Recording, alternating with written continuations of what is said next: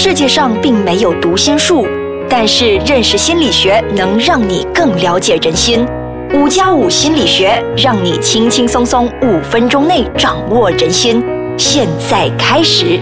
欢迎收听五加五心理学。大家好，我是雪琪。大家好，我是雷 King。那么上一集呢，我们就有请到了邵李志军博士来到这里呢，跟我们聊关于这个慢性疼痛的。那么他呢是一名临床心理师，也是呢在关于慢性疼痛管理这一方面呢，呃，有着很多的经验，而且呢已经长达七至八年的这个临床经验了。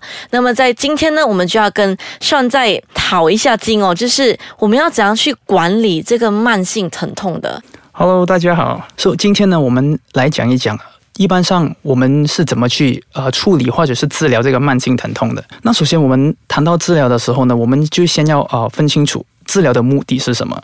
在医学治疗上呢，我们基本上有两种说法，一种我们叫做 curative，基本上就是要根治一个问题；一个我们叫 management，就是所谓的处理，就是嗯管理一个问题。嗯，当我们来到慢性疼痛的这一块的时候呢，我们基本上是不谈根治这个问题的。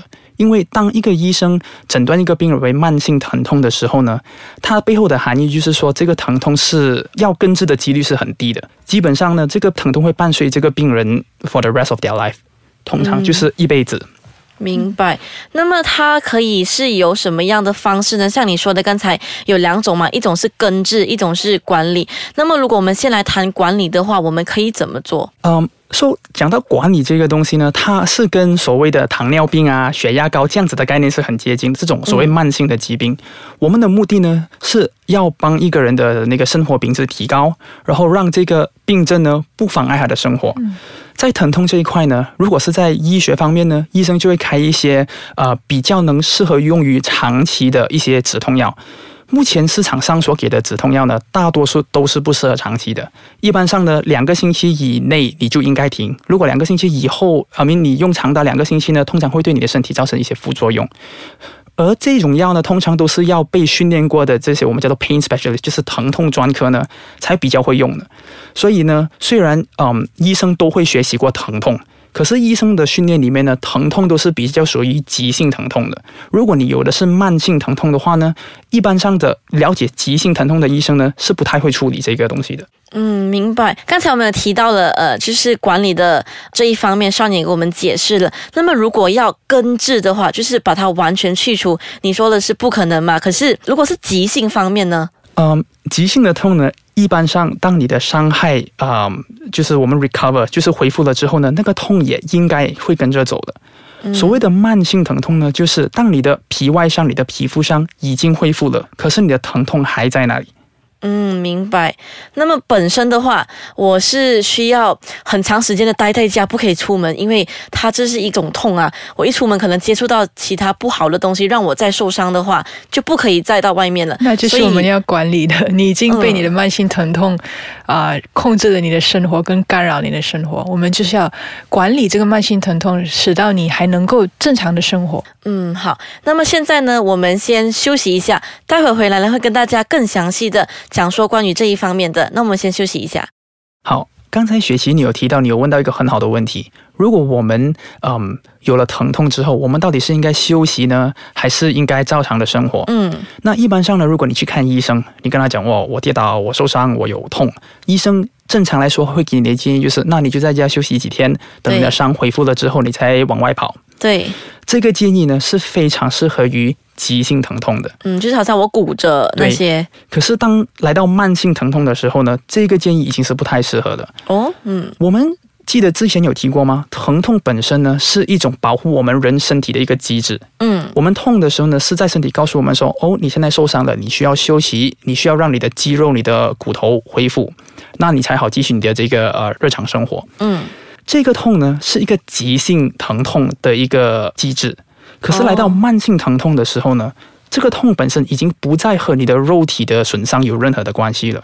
一般上，我们当我们讲到慢性疼痛的时候呢，其实它是一种神经系的痛，也就是说，你的头脑正在没有依据、没有理由的情况之下，让你感受到这个痛。哦，所以我可以这样理解吗？突然想到了一个例子，就是我的外婆呢，她之前有在她的那个膝盖动过一个手术，就是她呃老了嘛，所以她动的时候，她的脚已经是呃不能正常的，所以她去开了刀之后呢，呃医生是在家叫她休息，可是呢要多走动，因为你不走动的话，你的那个骨就会紧去之类的，就是是这样的一个概念吗？对，而且在比较现代的一些医疗的概念里面呢，他们会非常鼓励病人在手术之后，只要能动作就开始动作。以前呢，他们都会比较保守，说啊，你休息一个一个星期、两个星期，让你的伤口愈合了之后你再动。可是现在呢的建议都不是这样子，只要你能动就好开始跑动。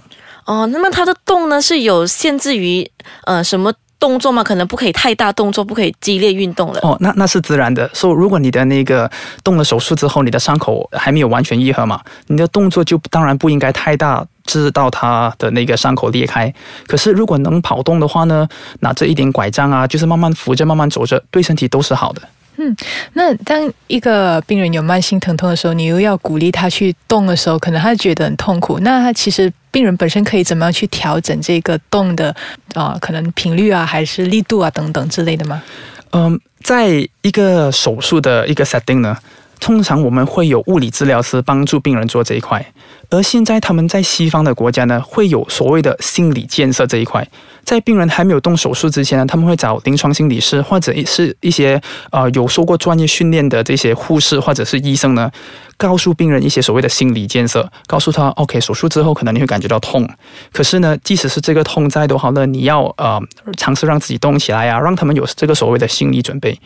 而且呢，在国外有一些临床心理师是专业训练、专专做这一块的，我们叫做 surgical preparation。嗯，那么专业医疗团队呢，他们跟呃，除了在里走动的话，他们其实采用的方式会有一些比较特别的吗？这是我比较好奇的。呃，会，例如说，呃，物理治疗师有一些病人，他嗯，手术完之后真的是实在太痛了，他没有办法可以站起来，他们就会有一些仪器。啊，就把它架在你的脚上，所以那个仪器基本上是一个很有趣的机器，它就会很自然的帮你动，所以那个病人的脚都会慢慢的在动在动，而是那个机器正在帮你动。可是有研究指出呢，就是说如果可以的话，让病人自己动，比这种仪器帮助的动更好。哦，那么所以说你本身是这一行的嘛，所以你是帮病人是，呃，帮助他们的一些情绪上面的平复呢，还是怎么样呢？呃，我本人的博士研究呢，就是在这一块 psychological preparation，嗯，而且我做的研究真正就是你的啊外婆嘛，嗯，对对对，做做的那个那个手术我们叫做 total knee replacement，嗯哼，所以他需要的是不只是身体的。走动，还要是他自己要不要害怕，是这样子的讲法吗？啊，对，而且还有研究指出呢，病人如果在进手术室之前，他们的呃心理压力很大，他们感觉到忧郁，他们感觉到焦虑，这些所谓的心理因素呢，都会呃增加他手术后有慢性疼痛的几率。嗯，因为你想一想哦，手术本身呢，其实就是一种伤害嘛。你需要先把身体割开，再做治疗，说它是一个先伤害你，再治疗你的一个过程。是是，那么这个我就想问回 Lakin，我们可以把它跟那个正念合为一体的吗？是，其实正念治疗，呃，之前忘了提了，其实最有效的一个治疗的对象就是拥有慢性疼痛的病人。哦，对，那在过去的三到五十年，嗯，基本上一种叫做认知行为学。嗯，就是 cognitive behavior therapy，这个是非常非常有名的一种治疗法。嗯，啊，是最普遍运用来处理慢性疼痛的。可是，在过去的这十多二十年呢，好像正念啊、mindfulness 啊，或者是催眠啊、hypnosis 这一类的治疗法呢，慢慢变得普遍起来。而现在，几乎所有有在这个疼痛这一个领域有 practice 的一些临床家、医生之类的呢，都会运用这一套。嗯，那么我最后呢，还是想问一句，真的是他复原的几率是会到底是多少八千的一个真正的复原几率？那呃，这个是一个非常非常难答的问题。呃，如果要啊解释给你听，为什么它是一个没有办法根治的一个问题呢？我就需要跟你解释，到底它对我们的大脑造成了什么样的影响？嗯。嗯，简单来说呢，我们的大脑会呃随着我们的年纪继续的成长，对继续的改变。嗯以前曾经会有人说，哦，当你的头脑到了二十一岁之后，它就不会再成长，然后你的这些神经线啊、脑细胞就会慢慢慢慢的死去。嗯这个概念其实我们现在很清楚的知道这个是错误的。嗯即使过了二十一岁之后呢，我们的大脑还是一样继续的发展。